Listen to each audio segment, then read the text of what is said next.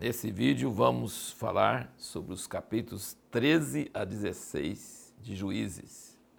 Na tabela está escrito 14 a 16, mas nós vamos falar de 13 a 16 porque todos esses capítulos tratam da vida de Sansão. Em primeiro lugar, nós notamos a mãe de Sansão, nós não sabemos o nome dela, sabemos o nome do pai, não da mãe, mas só que ela parecia ser muito mais sensata que o pai porque ela, o pai falou assim, Ih, nós vimos um anjo e era de Deus, nós vimos Deus, nós vamos morrer. Ela falou assim, se fosse morrer, ele não tinha falado essa palavra, que a gente vai ter um filho e tal. Ela era bem sensata e o anjo falou com ela que ela ia ter um filho especial, um filho que ia ser nazireu, ia ser separado para Deus, não poderia cortar o cabelo e não poderia é, comer nada da uva.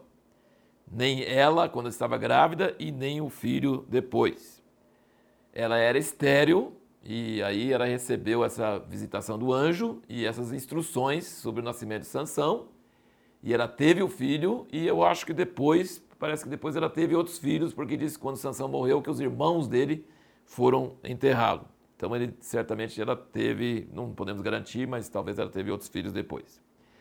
Sansão sabia a vida inteira dele que o segredo da força sobrenatural dele era o pacto, a aliança que Deus tinha com ele antes dele nascer, que era ele, ele se manter separado para Deus e ele não cortar o cabelo e seguir aquelas regras sobre não tomar nada de uva e coisa assim. Ele sabia isso.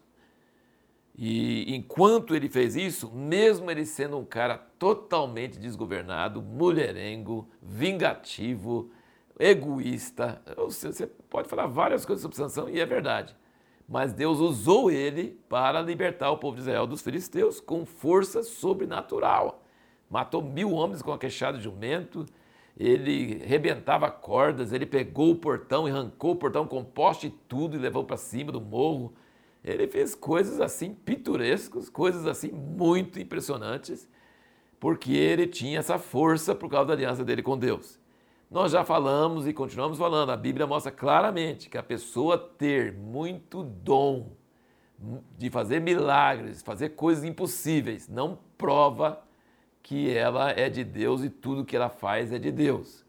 Mas significa que Deus pode usar vasos imperfeitos. Nós estamos vendo aqui em Juízes várias pessoas com defeitos sérios, mas que Deus usou apesar desses defeitos. Então, uma das lições que nós podemos aprender da vida dele, respondendo à pergunta do vídeo passado, é que Deus usa pessoas imperfeitas. Outra coisa é que se Deus usa a pessoa, não quer dizer que o que ela faz serve de exemplo para outra pessoa. Muito importante entender isso.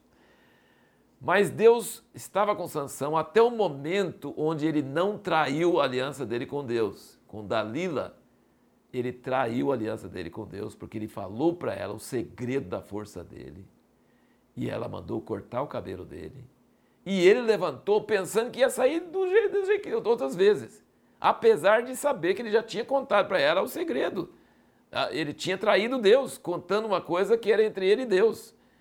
E então parece que ele sabia mentalmente, mas não sabia de verdade porque ele levantou pensando que ia ter força e ter poder e não tinha. E foi tirar os olhos dele, puseram ele para moer como se fosse um jumento, mas eles não se tocaram de que o cabelo dele começou a crescer.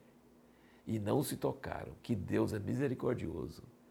E Sansão, com todos os defeitos dele, com todos os pecados dele, ele sabia clamar a Deus. Quando ele estava quase morrendo de sede, clamou a Deus, Deus mostrou uma fonte para ele ele era um cara bruto, um cara, era brutamonte mesmo, de verdade. Mas ele tinha esse pacto com Deus e tinha essa, essa, é, esse segredo com Deus e depois traiu isso e Deus abandonou ele. E aí ele foi lá levado para aquele prédio cheio de gente, só no telhado parece que tinha 3 mil pessoas. E ele ficou colocado entre as colunas. E ele falou: Deus, me ouve mais uma vez para eu me vingar dos meus olhos. Olha bem, a atitude e motivação de Sansão não é, não é exemplo para ninguém, tá? Ele não queria defender o povo de Deus, ele queria vingar os olhos dele. E gritou: Morra eu com os filisteus! E derrubou as colunas. E morreu, mas matou mais gente na morte dele, dos inimigos de Israel, do que na vida dele. Então é um cara que a gente não serve de referencial para ninguém, mas é um cara que mostra que Deus pode usar pessoas improváveis e que Deus pode ouvir o clamor de pessoas assim. E se essas pessoas traírem o que Deus colocou para eles, ele vai castigá-los, mas Deus pode usar eles para vencer e para fazer proezas para o povo dele. Diz que ele julgou Israel por 20 anos. Gente, o cara não sabia nem julgar, nem controlar a própria vida dele. Era um descontrolado. Como é que ele julgou Israel por 20 anos? Eu entendo que esses juízes, no caso de Sansão, não era julgar para, para decidir o que é certo e errado, mas era livrar Israel dos seus inimigos. Eles clamavam a Deus e Deus levantava libertadores, juízes que libertavam eles. Então ele não era certamente um juiz que, que dava decisões para resolver disputas entre o povo, mas ele defendeu Israel contra os filisteus em toda a vida dele e os filisteus morriam de medo dele, então ele foi usado por Deus para proteger Israel dos seus inimigos. E a pergunta que nós vamos responder na próxima aula, no próximo vídeo é: o que é sincretismo? Você sabe o que é sincretismo?